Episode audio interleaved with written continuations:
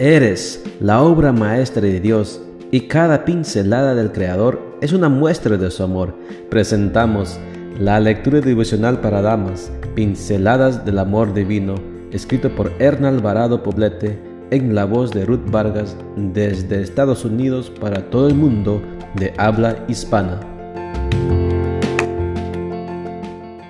Muy buenos días querida amiga. El Señor te bendiga y te guarde. Hoy es viernes 7 de mayo. El título de la matutina para hoy es Fieles en todo. Nuestro versículo de memoria lo encontramos en 1 de Timoteo 3:11 y nos dice, Las mujeres asimismo sean honestas, no calumniadoras sino sobrias, fieles en todo. La fidelidad es una virtud que se aplica en todos los ámbitos de la vida. Quien es fiel se hace acreedor de la confianza de los demás, por el contrario, quien defrauda la confianza de los otros con una conducta infiel pierde credibilidad. En la fidelidad se encierra todo lo que somos, nuestras palabras y, como no, a veces también nuestro silencio nuestras actitudes y nuestros hechos.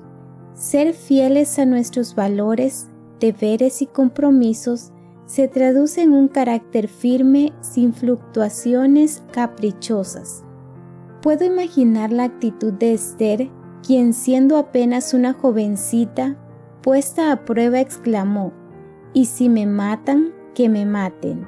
Esther 4:16 no fue esta una declaración circunstancial hecha al azar, fue una aseveración basada en la fidelidad a Dios y perfectamente visible en los valores, las creencias y la integridad de Esther ejercidos desde la niñez. Solo así fue posible para ella hacer semejante declaración. Con ella nos dejó un hermoso ejemplo de fidelidad entereza y valor, sustentado por su apego a los suyos y al amor de Dios que movía su voluntad. ¿Qué te parece si seguimos ese ejemplo y nos mantenemos tan fieles a Dios como la brújula al polo, aunque se desplomen los cielos? La mujer fiel a los principios y valores del Evangelio es como una brújula que señala el norte de su existencia sin titubeos, guiando así el destino de los suyos y el propio. Reconoce su sexto sentido cuando la embarcación de su vida pierde rumbo y su intuición la lleva a reconocer cuando sus valores están siendo puestos a prueba.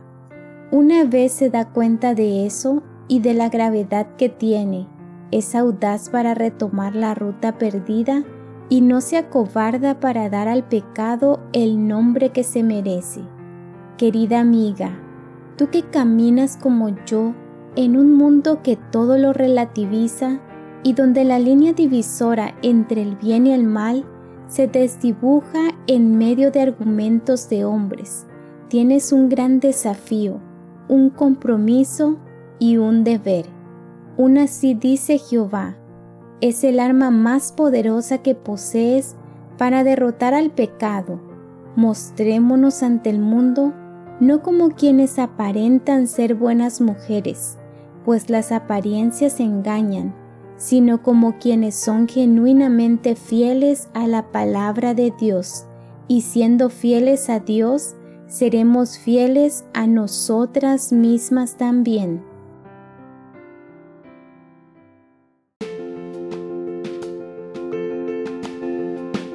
Les esperamos el día de mañana para seguir nutriéndonos espiritualmente. Bendecido día.